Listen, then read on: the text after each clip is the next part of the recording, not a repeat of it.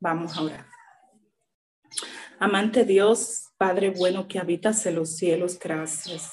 Gracias Señor por su palabra. Gracias por este momento, gracias porque usted está en control. Usted siempre ha estado en control de mi vida, de todo lo que acontece, Señor, en nuestras vidas, Señor, y sobre todo en su iglesia. Por eso en esta mañana, Señor, me coloco en sus manos para que sea usted para que sea su Espíritu Santo el que esté hablando conforme a la necesidad de cada hermano, de cada familia, Señor, y que no sean mis palabras, sino las suyas, Señor, que sea su Espíritu Santo que dirija este su culto divino. Y que cada familia hoy pueda, Señor, recibir lo que usted tiene para cada uno de nosotros. Todos estos favores, Señor, se los suplico en el nombre poderoso de Cristo Jesús. Amén y amén. Les cuento, hermano, que cuando me hacen esta asignación, eh, como les decía, siempre va a haber un sí. De la única manera que yo me negaría es poner la palabra de Dios. si estoy, yo creo que en interna, porque aún en una clínica de manera virtual podemos exponer. Eh, mi esposo me decía, eh, Cristo siempre te ha caracterizado por predicar sobre el amor, y me estaba ayudando. Y yo, ay, sí, mi amor, ayúdame, ¿está? Pero realmente eh, hace como una semana, una madrugada, eh, me pasé la madrugada entera despierta y el Señor empezó ahí a tratar conmigo y a direccionar el mensaje que quería que yo trayera en el día de hoy. Y el mensaje de hoy tiene como título Caminando en dirección hacia el propósito divino.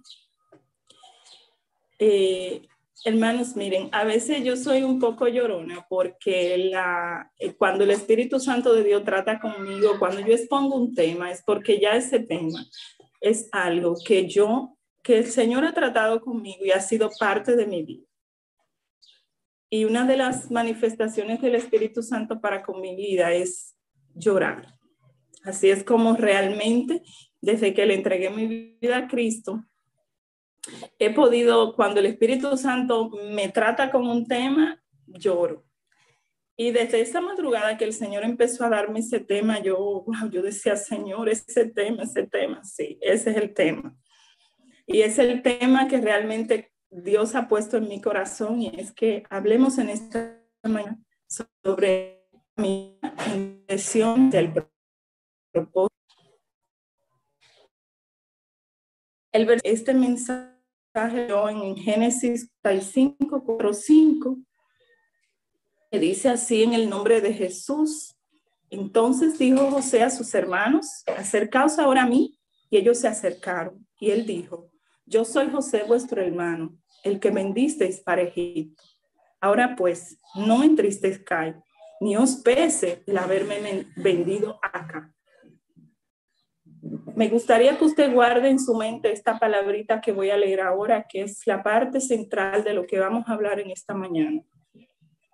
Dice la parte B de este, de este versículo, porque para preservación de vida me envió Dios delante de vosotros.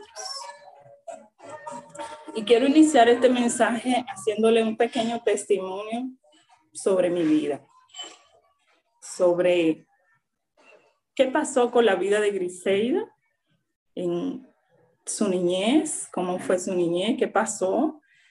Y este testimonio está relacionado con mi padre. Yo fui una niña muy madura y fui una niña que no tuve padre.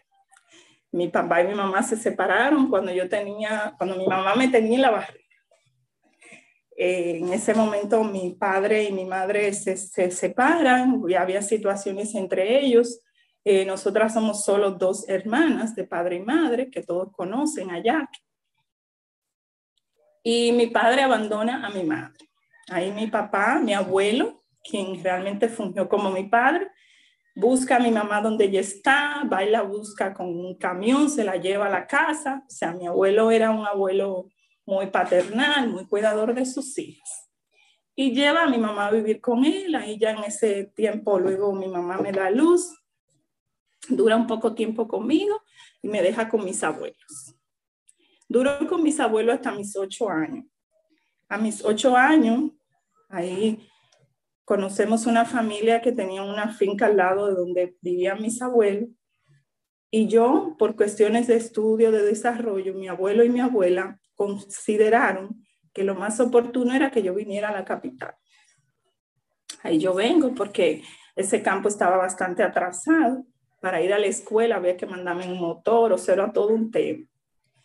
Ahí mis abuelos deciden mandarme a la capital. Yo vengo aquí a la capital, vengo a vivir en casa de una familia, una familia adventista.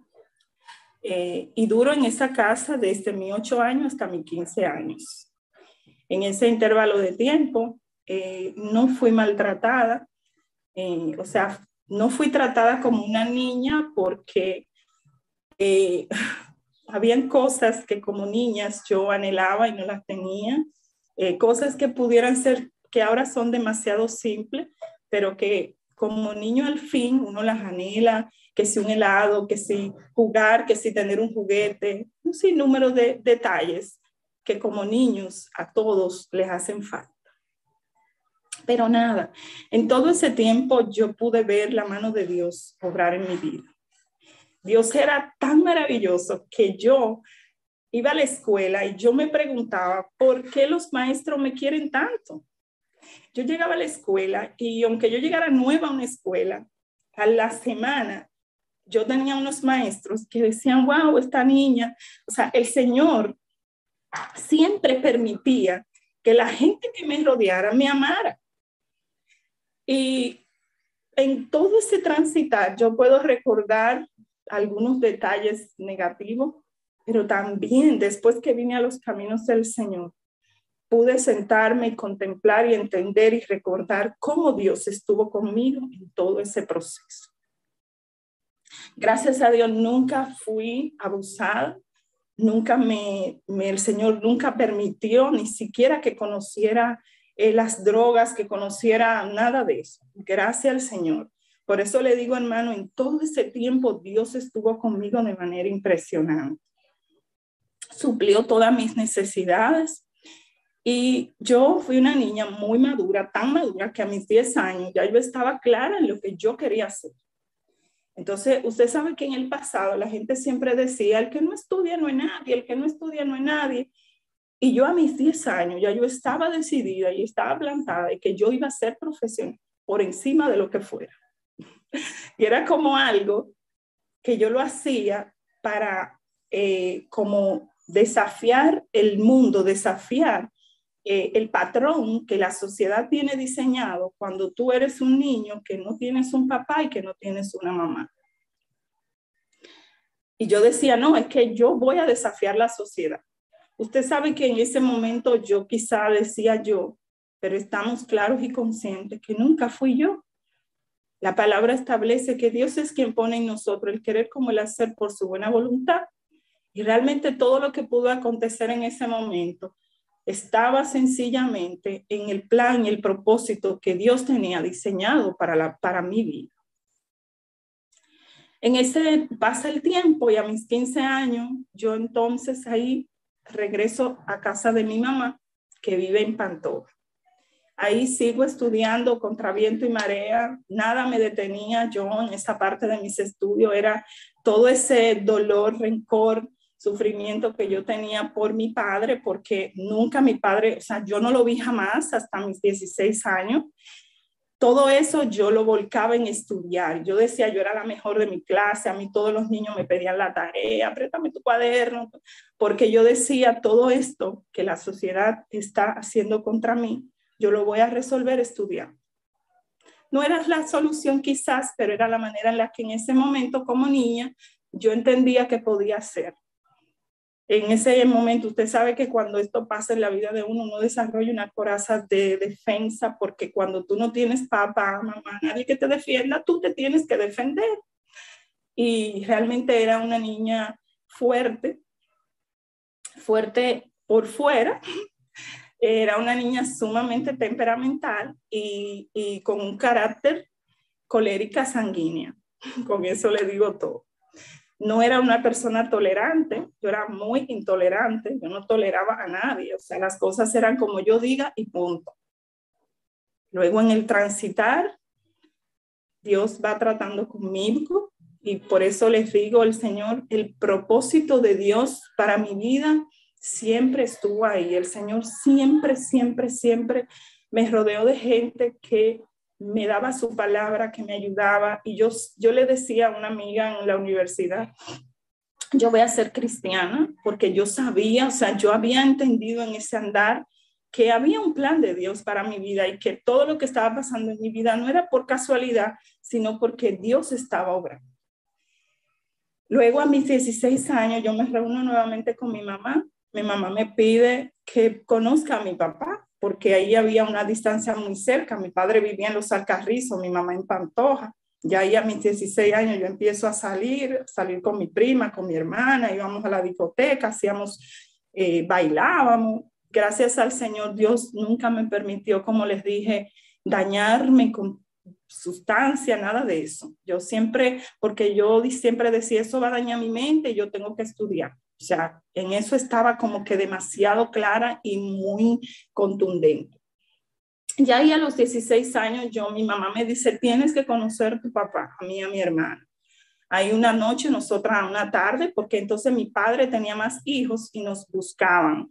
Era tres varones, bueno, ahí es donde estaba, en ese grupo estaba Epifanio, que ustedes lo conocieron, y nada, ahí empiezo una relación con mis hermanos. Luego uno de mis hermanos me dice, sí, vamos a llevarte para que tú lo conozcas. Ahí mi hermana y yo un día nos vamos a su casa, a los Alcarrizos, lo conocemos.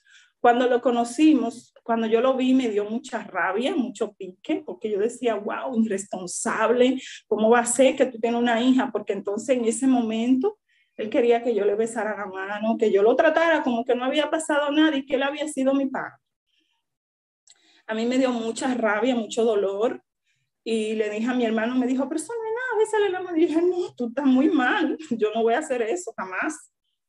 Pero nada, eso era lo que yo decía, pero Dios tenía un plan para conmigo. Luego ahí pasa el tiempo y ahí yo mm, vengo a la iglesia, me convierto a Cristo, empiezo un proceso, una relación con el Señor. Eh, yo me convertí en la iglesia de Esther Estrella, todos saben, eh, y en ese pasar del tiempo, para no hacer muy largo el testimonio, llega una persona a la iglesia de Esther dando unas, unas clases que se llamaban sanidad interior. Ahí yo digo, bueno, si van a dar una clase de sanidad interior, yo la necesito, yo estoy clara de que necesito sacar todo este rencor, este dolor que tengo hacia mi padre, porque yo sé que como dice la palabra, con todo esto que está en mi corazón, yo no voy a ir al cielo. Y si Cristo viene, yo no me quiero quedar aquí. Ahí entonces empiezo, entro a unas clases de sanidad interior, empiezo a, a conocer, a aprender todo lo que había en mi corazón, a sacarlo, a orar, a orar, a orar y entrar en una relación con Dios. Y sobre todo, hermano, a reconocer que hay algo en la vida que usted y yo no podemos decidir y es de quién vamos a nacer.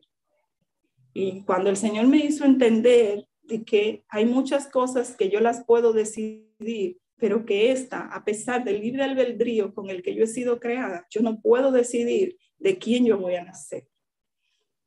Y empecé a entender esto y leyendo la palabra, eh, también encuentro este texto bíblico que me dice que aunque mi padre y mi madre me dejaren, y esto está en el Salmo 27.10, que dice, aunque mi padre y mi madre me dejen, con todo Jehová me recogerá cuando empiezo a tener una relación con la palabra, con el Señor, el Señor empieza a tratar conmigo y a decirme, nunca te dejé. Y la decisión de, de quién tú ibas a nacer estaba en mis manos. Yo fui que decidí que Epifanio iba a ser tu padre. Entonces yo soy el responsable de lo que pasa en tu vida y tu vida yo la he ido conduciendo en todo momento por un camino en el que yo deseo que sea así. Cuando entendí esto, y entendí lo que dice la palabra, me fui también, el Señor me confronta con Jeremías y me dice, yo sé los pensamientos que tengo acerca de vosotros, dice Jehová en Jeremías 29, 11. Dice Jehová, pensamiento de paz y no de mal para daros al fin que esperes. Y cuando empecé a tener una relación con la palabra, el Señor empezó a limpiar mi corazón, a sacar todo esto. Pero a pesar de que el Señor me había, me estaba limpiando, faltaba algo muy importante y era retomar la relación con mi padre, porque nos encontramos, nos conocimos y todo, pero él siguió en su espacio y yo en el mío y no creamos una relación donde yo lo pudiera perdonar a él y él a mí y se creara una relación de padre e hija ahí yo entro a la iglesia, me enamoro de Dios, estoy en ese primer amor que todos entramos, que estamos ansiosos por hacer cosas para el Señor. Y en un culto un día yo le digo a Dios, Señor, yo quiero predicar tu palabra. Y nada, termina el culto, yo me voy a mi casa, pero yo era de la gente que mis cuatrimestres de universidad tenían 10 materias, 10 materias, 10 materias yo cogía. Y yo tomaba clases todos los días. No me sobraba un día para predicar ni para hacer más nada. Pues yo estoy en ese proceso diciéndole al Señor que quiero predicar su palabra, pero yo no, no tengo tiempo para hacer. Ahí, ahí está el dilema de que necesito reencontrarme con mi padre, necesito establecer una relación con él. En ese tiempecito muere un, tío, un hermano de él. Yo voy a Cristo Rey, donde él está, que él estaba cuidando a su hermano. Eh, me reencuentro otra vez con él, le doy el pésame y algo, y como que en ese momento el escenario ideal para ir a predicar, de acuerdo a lo que Dios quería, era la casa donde mi padre estaba en Cristo Rey, que él está ahí aún. En ese momento yo veo el escenario, pero no tengo tiempo, o sea, estoy, aunque quiero hacer la voluntad de Dios, estoy concentrada en mi universidad y digo, no, yo no tengo tiempo para predicar. Pero luego en la iglesia una hermana de nombre Magdalena, muy amada, me dice, Gris, cuando tú quieras abrir un grupo, predicar, yo estoy a, tu disposición, yo quiero ir contigo, yo te acompaño. digo yo, bueno, se está armando la situación y yo no me estoy dando cuenta. Pues hermanos, para no alargarle mucho el testimonio, cuando de repente yo, como le dije, lo mío era estudiar, a mí no, no se me quedaba materia, yo era una niña que me dedicaba a mis estudios pues el Señor en sus planes permite, cuando yo hago mi selección por internet, me tocaba seleccionar materia, selecciono nuevamente un cuatrimestre completo, no dejo ni una materia fuera, no dejo un día fuera, cojo todo mi, todas mis materias y nada, cuando me llega la fecha de ir a pagar el cuatrimestre, que voy a la universidad, yo soy de UTESA, que llego, me dicen que se me quedó una materia que era preselección de todas las que yo había tomado y que me tumbaron casi el cuatrimestre completo. Ya ustedes saben, yo me pongo mala y yo digo, imposible, no puede ser, es que esa materia no se me pudo haber quedado si la mejor de la clase era yo. Ahí me dice la gente de registro, ve donde el profesor, encuéntrate con él, etcétera, etcétera, etcétera. Ese día yo no pude encontrar el profesor. Dos días después, cuando me encuentro con el profesor, él me dice que yo te quemé la materia, imposible. Pero yo, profesor, sí, me quemó. Y él, no, perdóname, fue una confusión, yo te confundí con alguien. Con la otra chica que estaba detrás de ti, no hacía nada. Así yo, bueno, profesor, ¿qué vamos a hacer? Me dice, no, tranquila, yo te voy a, te voy a publicar tu nota esta noche. Cuando él publica la nota, ya yo no tengo tiempo de tomar las clases. Solo pude tomar tres clases. Y me queda la mitad de la semana vacía. Lloré muchísimo, llegué a mi casa, lloré, me trayé, yo, ¿cómo me hago? Yo Pero tranquila, Gris. Yo siempre lloro, voto el estrés, voto la presión, aunque ustedes me vean que fuerte, yo lloro, lloro muchísimo. Cuando yo lloro me libero, escucho adoración, eso calma mi vida. Y luego que lloro, voto la presión, me siento tranquila y me pongo a ver la televisión. Y mirando la televisión, pongo un canal que había, no me acuerdo si era enlace, no me acuerdo. El caso es que está predicando un pastor y dice él, todo es temporal, Dios te lleva camino a tu bendición. Cuando yo escucho esa palabra, yo reacciono automáticamente y digo, wow, esto tiene que ver con el plan de Dios para mi vida. Me paro, me seco las lágrimas y digo, no llores más, Cris, que algo tú tienes que hacer en esos tres días en lo que tú no vas a tomar clase. Y lo que tú tienes que hacer está relacionado con Dios y Dios tiene control de tu vida. Yo siempre les he dicho, hermano, que yo me hablo y que yo le he preguntado a los psicólogos si eso es cuestión de loco. Y me dicen, no, eso no es cuestión de loco. Pues en ese momento yo misma me hablé y me di una orden y me dije, para de gritar, te paras y sigue para adelante y punto. Y lo que Dios te ponga a hacer en estos tres días, tú lo vas a hacer y punto. Perfecto. se arma el grupo para predicar. ¿Dónde se va a predicar? En casa de mi padre, en Cristo Rey. Cuando yo digo, wow, Dios mío, en Cristo Rey, en casa de mi padre, Señor, ¿cómo tú me haces esto? Pero hermanos, todo iba alineado con el propósito de Dios para mi vida porque el Señor quería completar una sanidad en mi corazón, que si no acontecía de esa manera, ¿cómo yo me iba a encontrar con mi Padre? Ahí yo digo, está bien, Señor, no voy a discutir, vamos, vamos a hacerlo. Y le digo, ¿y qué yo voy a predicar? Yo no sé predicar. Yo soy que voy a predicar por ti, no eres tú que va a predicar, soy yo en ti. Ponte en mis manos y yo te voy a usar.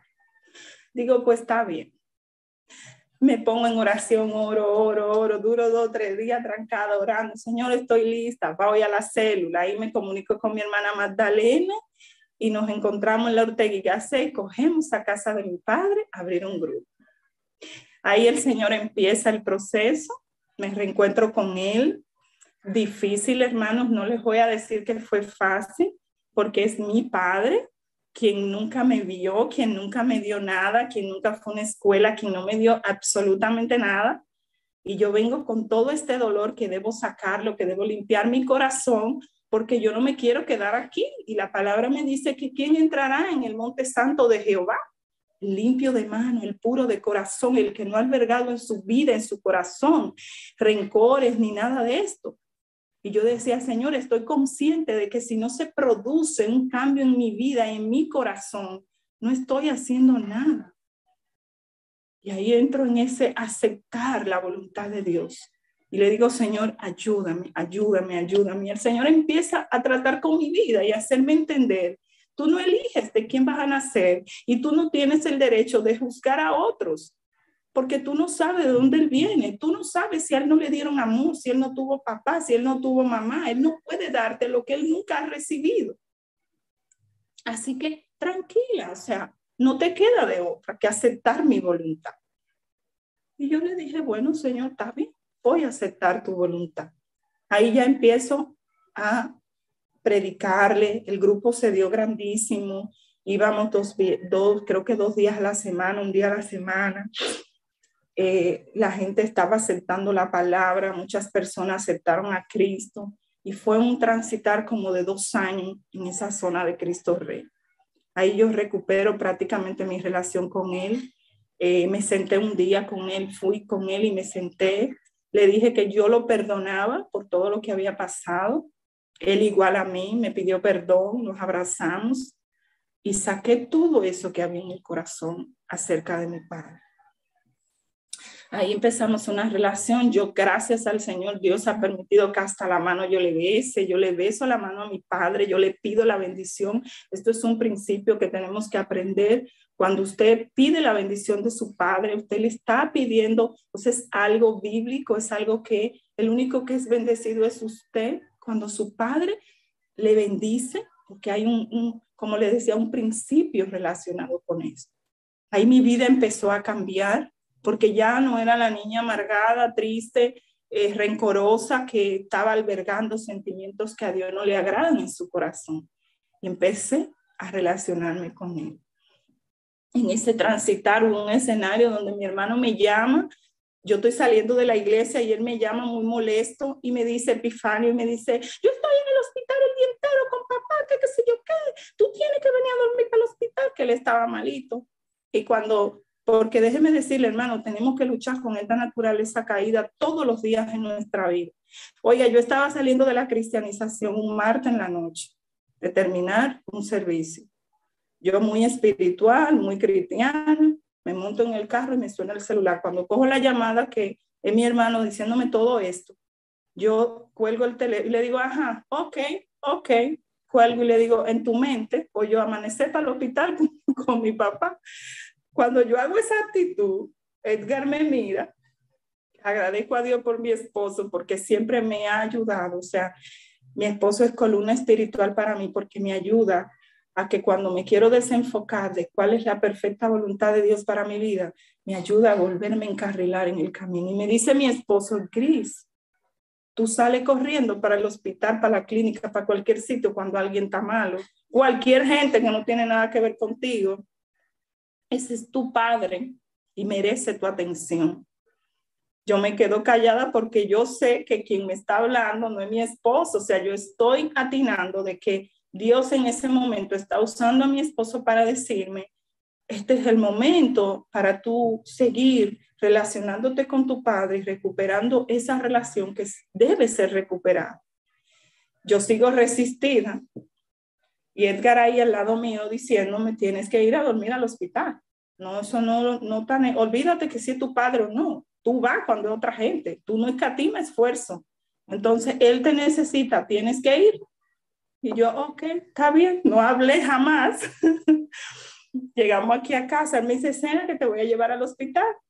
Hermano, yo amanecí en el hospital. Cuando yo llegué al hospital, yo no sabía cómo se llamaba mi padre para entrar al área donde él estaba.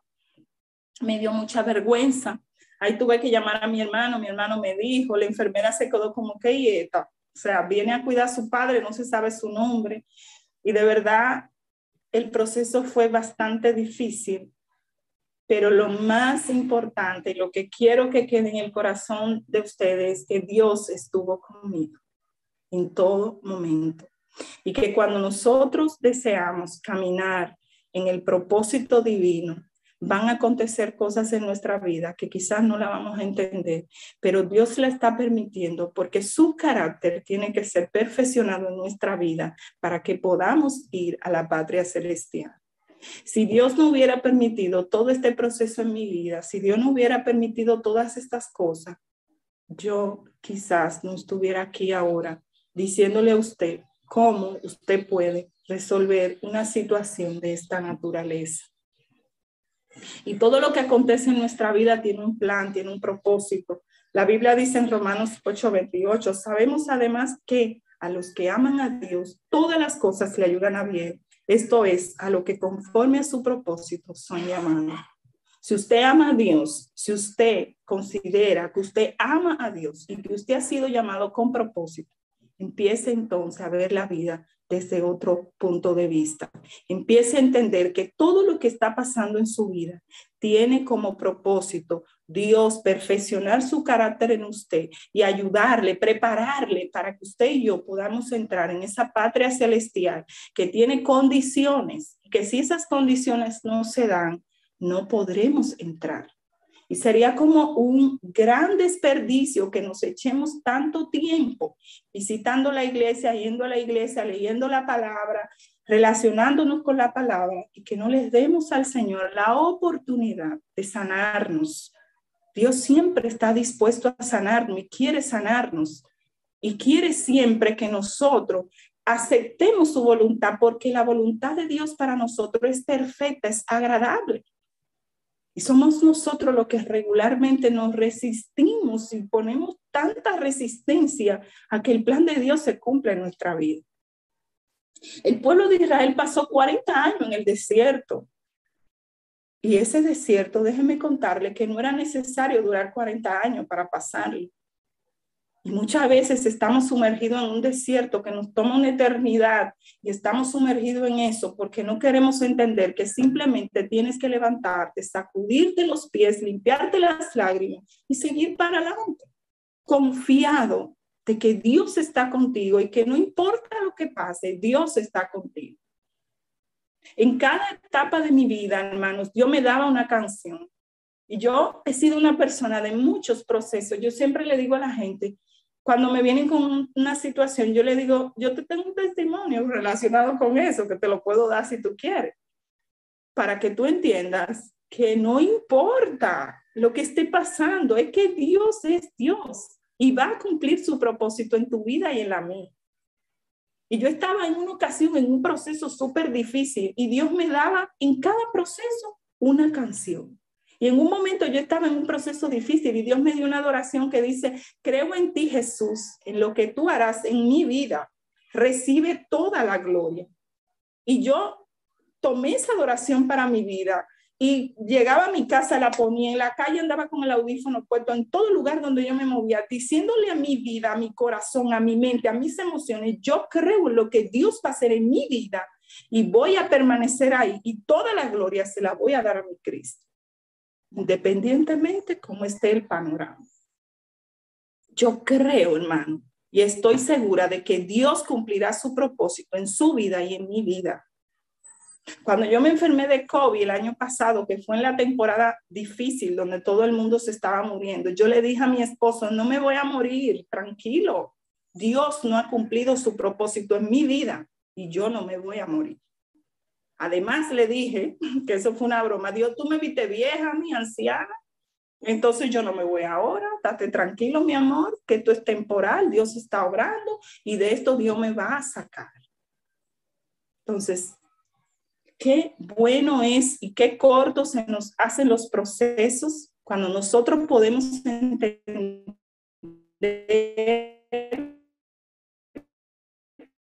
que indistintamente el proceso usted no se aleja, él no le da la espalda, él no lo deja solo. No, oiga, Dios está con usted y no importa, el proceso puede ser difícil, Dios está ahí.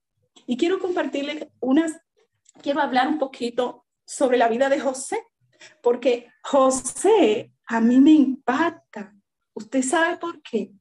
Por todas las cosas que pasaron en la vida de José y cómo al culminar su vida, José le dice a sus hermanos, tranquilo, eso no fueron ustedes que lo hicieron, eso no tenía nada que ver con ustedes.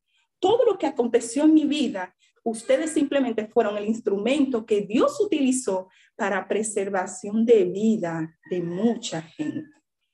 O sea, José entendió en todo momento lo que está pasando en mi vida tiene un propósito positivo y Dios está haciendo algo que es para preservación de vida. Y aunque el instrumento fuiste tú, mi hermano, mi amigo, mi vecino, mi jefe, tú no eres el responsable de lo que acontece en mi vida porque mi vida le pertenece a Cristo Jesús. Y tú eres el instrumento que Dios está usando, pero tranquilo, que no, mi lucha no es contra ti. Mi lucha es Dios el que la está dirigiendo. Y quiero compartirles, hermano, cuatro situaciones en las que José se vio y que a pesar de esas, esos cuatro escenarios donde José se, se vio, en todo momento, José dice, en Génesis 39, 21 dice, pero Jehová estaba con José y le extendió su misericordia y le dio gracia en los ojos del jefe de la cárcel. O sea, la gracia de Dios siempre va a estar con usted, no importa en las circunstancias que usted se encuentre. Confíe que Dios siempre está con usted. Y mire, lo primero que le pasó a José fue que recibió el rechazo de sus hermanos un rechazo que estaba relacionado con un joven visionario, un joven que entendía que Dios tenía un plan con él. Porque acuérdense que todo este proceso empieza porque José sueña y sueña sueños en el que claramente le dejaba entender a sus hermanos, aquí va a acontecer algo con mi vida y es algo bueno. Aparte, José era el amado de su padre. Y esto trae un rechazo en sus hermanos al nivel de que venden a José. Primero lo echan en una cisterna y luego dicen, bueno, vamos a cambiar los planes. No ellos, no fueron ellos que cambiaron los planes. Los planes estaban hechos ya, estaban diseñados de parte de Dios para lo que iba a acontecer en, Egipto y que Dios necesitaba un hombre de visión y de entendimiento para que las cosas salieran a su modo. ¿Quién era el instrumento? José pero en ese escenario vamos a ver cómo intervinieron cosas y pasaron cosas que posiblemente pudiéramos hacer un paralelismo con lo que nos esté pasando hoy en día y que cuál fue el final de José y que nuestro final pudiera ser el de José si nosotros entendemos que Dios está en control. Esos hombres, esas historias que nosotros vemos en la Biblia, el Señor la permite, usted sabe para qué, para que entendamos que esos hombres también les acontecieron cosas difíciles, pero que en, esos, en esas cosas difíciles Dios estaba con ellos y que el carácter de ellos fue perfeccionado para que Dios pudiera cumplir su propósito. Otra cosa que le pasó a José fue vendido como esclavo. ¿Usted sabe lo que es venderlo como esclavo? José fue vendido como usted vender un mueble, un zapato, o sea, te estoy vendiendo esto y sus hermanos lo vendieron. qué tan difícil es lo que a usted le puede estar pasando que usted pudiera decir, no, lo mío es más fuerte que lo que le pasó a José. Pero José en todo momento dice, Jehová estaba conmigo. Y impresionante cómo termina la historia de José. Porque mire cómo luego Dios vuelve y reúne a José con sus hermanos. Y es José quien le dice a ellos, ellos estaban asustados porque ellos sabían que ellos habían hecho algo malo. Y cualquiera en su naturaleza carnal se prepara para esperar la respuesta de allá para acá de que fue mucho el daño que le hicimos. Preparémonos porque nos vamos a morir de hambre. La comida está en las manos de este hombre que nosotros vendimos, que nosotros eh, echamos una cisterna y luego vendimos. Y el dolor, yo supongo que el dolor de José era más fuerte. ¿Usted sabe por qué? Porque no se trataba de un extraño, se trataba de sus hermanos, su familia.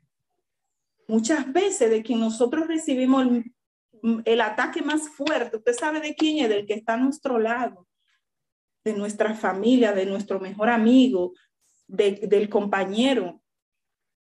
Pero usted sabe que lo más importante que usted empiece a entender que no es él, no, vea, véalo como el instrumento de Dios para formar su carácter en usted y en mí. Lo otro que le acontece a José es que fue acusado de violación. Llega a la casa de Potifar y de ahí acusan a José de violación y luego José cae en la cárcel. Pero en todo momento dice, Jehová estaba con José su misericordia estaba con él y su gracia estaba con él. Hermano, qué maravilloso cuando usted y yo en medio de un proceso podemos decirle a Dios, Señor, gracias, porque aunque este proceso es difícil, yo sé que tú estás conmigo y yo sé que tu carácter se va a formar en mi vida. Y déjeme decirle, hermano, nosotros tenemos que aprender que todo lo que acontece en nuestra vida tiene planes y propósitos positivos de parte de Dios. Y nosotros poderle decir a Dios en cada proceso, Señor, ¿qué tú quieres que yo aprenda?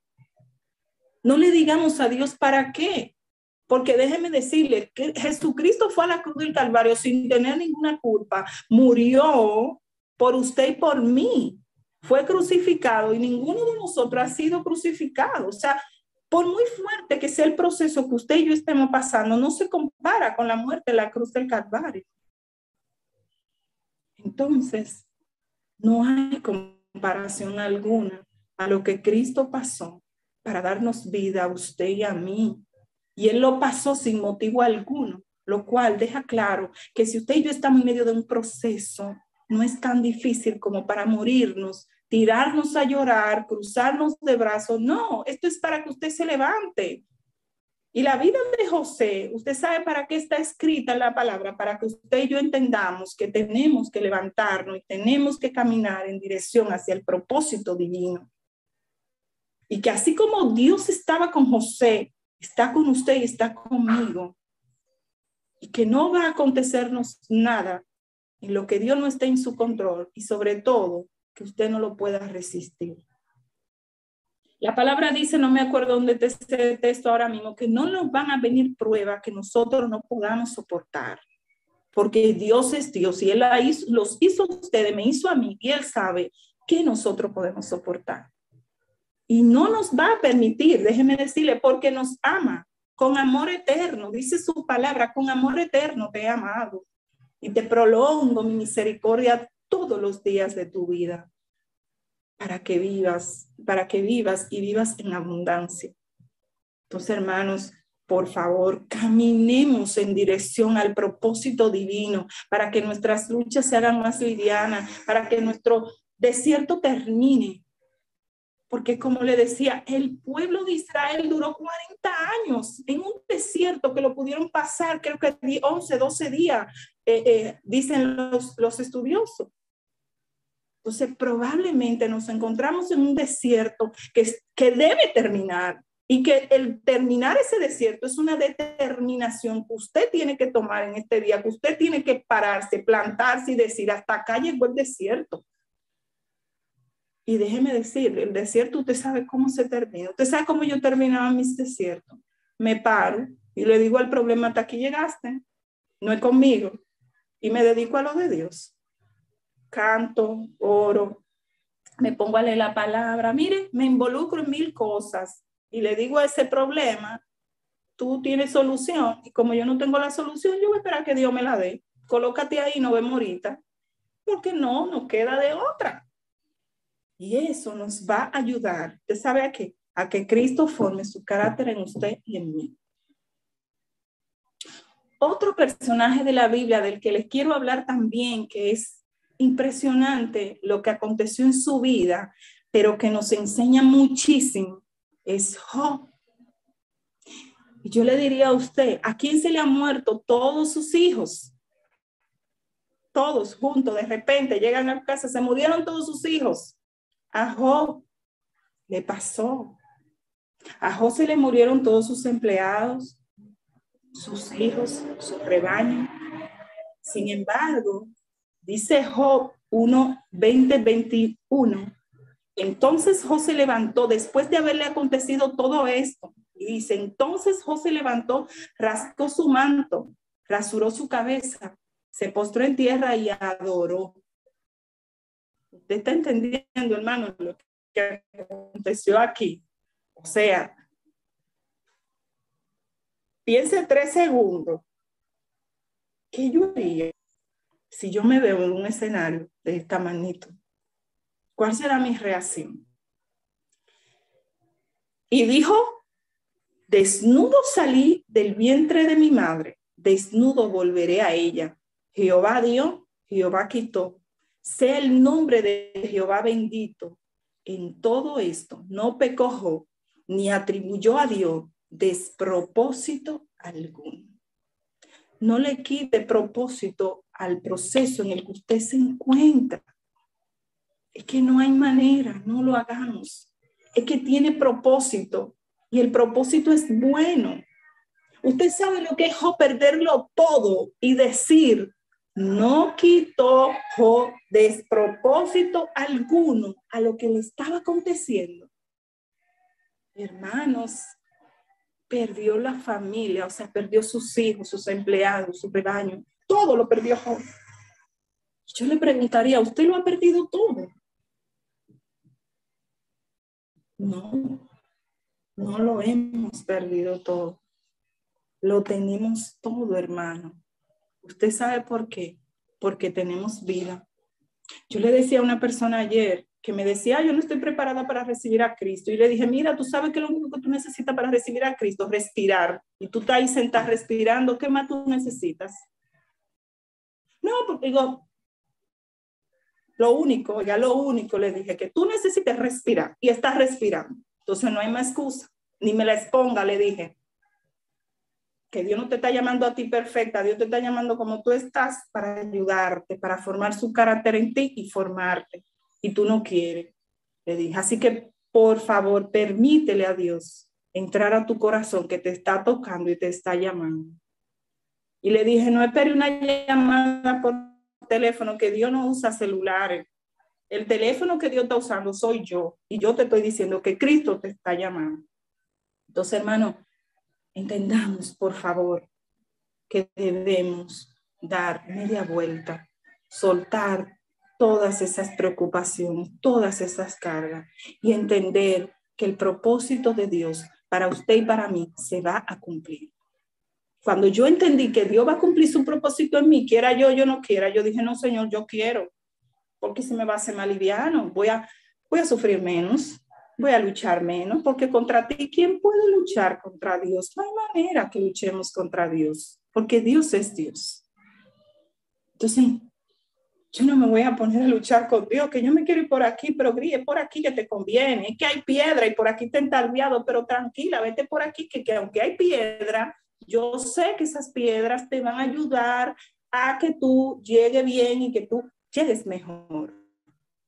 No, es que este camino yo lo veo malizo, pero no te conviene. Vete por este. Pues vamos a escuchar y vámonos por el camino que Dios quiere que nos vayamos. Porque su venida, hermano, está a la puerta.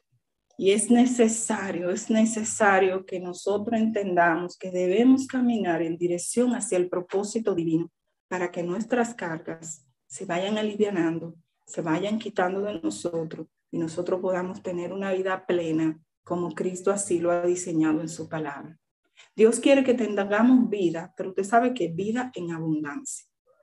No es que estemos enfermos, no es que estemos llorando, no es que estemos entristecidos. No, Dios no quiere nada de eso.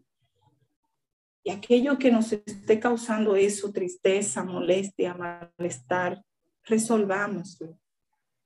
Hablemos con el Señor, preguntémosle, Padre, ¿qué tú quieres que haga? Pero usted sabe que, hermano, es necesario que recuperemos el gozo de nuestra salvación. Y usted sabe cuándo el gozo de nuestra salvación se completa en nuestra vida, cuando entendemos que Dios tiene planes y propósitos para nuestra vida y que todo lo que nos acontece nos ayuda para bien. Porque cuando usted entiende esos dos principios, sea lo que esté pasando en su vida, usted va a estar gozoso y tranquilo porque usted sabe que todo lo que está pasando tiene, Dios tiene el control. Y quiero compartirle cinco promesas que están en la palabra para que si usted está desanimado, si usted está en una circunstancia difícil, abrace las promesas de Dios para su vida. En cada momento difícil de mi vida le puedo decir que Dios me recordaba una de sus promesas y con las promesas de Dios, con su palabra, usted se puede levantar y decir, Señor, gracias, porque tu palabra me dice que de esto yo no me voy a morir. Y quiero compartirles estas promesas para ir culminando. La primera promesa que le quiero compartir está en Génesis 28, 15. Dice, he aquí yo estoy contigo, yo te guardaré por donde quiera que vayas y te haré volver a esta tierra. No te abandonaré hasta que haya hecho lo que te he dicho. Dios no nos va a abandonar está con nosotros y va a hacer en nuestra vida todo lo que Él tiene diseñado para usted y para mí. Usted y yo no sabemos del mañana, pero Dios sí sabe. Desde que nacimos hasta que hasta el mañana de nosotros está en las manos del Señor. Dice Josué 1:5, nadie te podrá hacer frente en todos los días de tu vida. Como estuve con Moisés, estaré contigo. No te dejaré ni te desampararé. Josué 1:5. Dice el Salmos 32, 8, te haré entender, escuche esta hermosura, esto a mí me llena de esperanza. Cuando yo estoy en prueba, yo tomo una promesa, hermano, mire, yo me paro con esa promesa en mi mano, mire, como que fue que usted me llamó y me dijo, grite, voy a dar un cheque. Y yo cojo esa promesa y yo me, me quedo ahí en esa promesa, Señor, gracias, gracias, porque con esta promesa voy a vencer. Y créame, Dios lo ha hecho. Dice el Salmo 38, te haré entender y te enseñaré el camino en que debes andar. Sobre ti fijaré mis ojos. Te, oiga, eso es una palabra para usted levantarse y decir, es que ya no tengo por qué sufrir más, ni llorar más, es que no hay motivo. Es que el Señor me va a hacer entender y ha fijado sus ojos sobre mí. ¿Usted quiere algo más maravilloso que eso? Dice Isaías 40, 31, pero los que esperan en el Señor renovarán las fuerzas, levantarán las alas como águila, correrán y no se cansarán, caminarán y no se fatigarán. Hay mucho ajetreo, hay mucho afán. El día no nos da, a mí no me desvía. Yo estoy teniendo que hacer reuniones hasta las 8 de la noche, a las 9 de la noche por Zoom, pero no me voy a cansar ni me voy a fatigar. Dios está conmigo.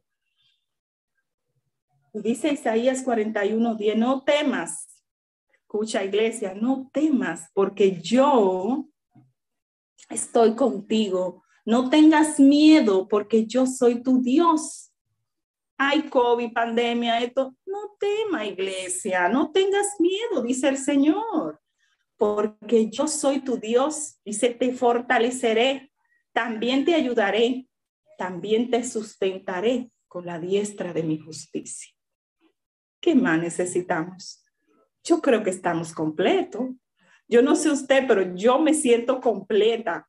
Cuando yo leía esto, yo decía, Señor, gracias, porque recordar tus promesas, tu palabra, nos llena de vida, nos llena de paz.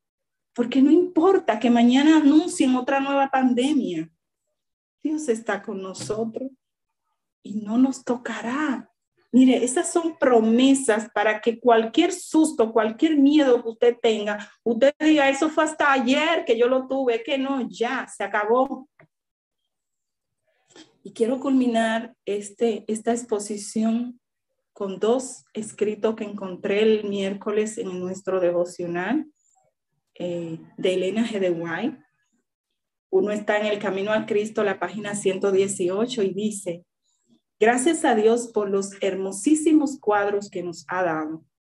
Reunamos las benditas promesas de su amor.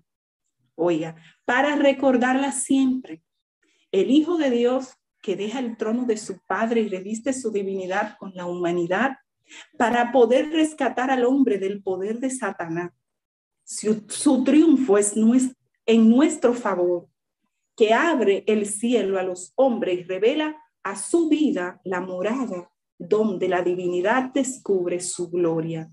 La raza cae, su gloria, la raza caída, levantada de lo profundo de la ruina en que el pecado le había sumergido. Puesta de nuevo en relación con Dios, con el Dios infinito, vestida de justicia de Cristo y exaltada hasta su trono después de sufrir la prueba divina por la fe en nuestro Redentor. Oiga, tales son las cosas que Dios quiere que usted y yo contemplemos. Y para terminar, dice, este está en el hogar cristiano, la página 493. También estaba en el devocional del miércoles y dice, largo tiempo hemos esperado el retorno del Salvador, pero ello no quita seguridad sus promesas. Usted está entendiendo, o sea, no importa que el tiempo ha pasado, eso no nos quita a nosotros la seguridad de cada una de esas promesas que Dios tiene para nosotros. Dice, pronto estaremos en la patria prometida. Allí Jesús nos conducirá junto al vivo caudal que fluye del trono de Dios y nos explicará las oscuras providencias por las cuales nos hizo pasar en esta tierra para perfeccionar nuestro carácter. Allí contemplaremos con límpida visión las bellezas del Edén restaurado, arrojando a los pies del Redentor las coronas que puso sobre nuestras cabezas, tocando nuestras arpas de oro, llenaremos todo el cielo con las alabanzas del que está sentado en su trono. A Él sea la gloria por los siglos de los siglos. Gracias, Señor, por permitirme exponer tu palabra, Señor. Muchas gracias. Amén.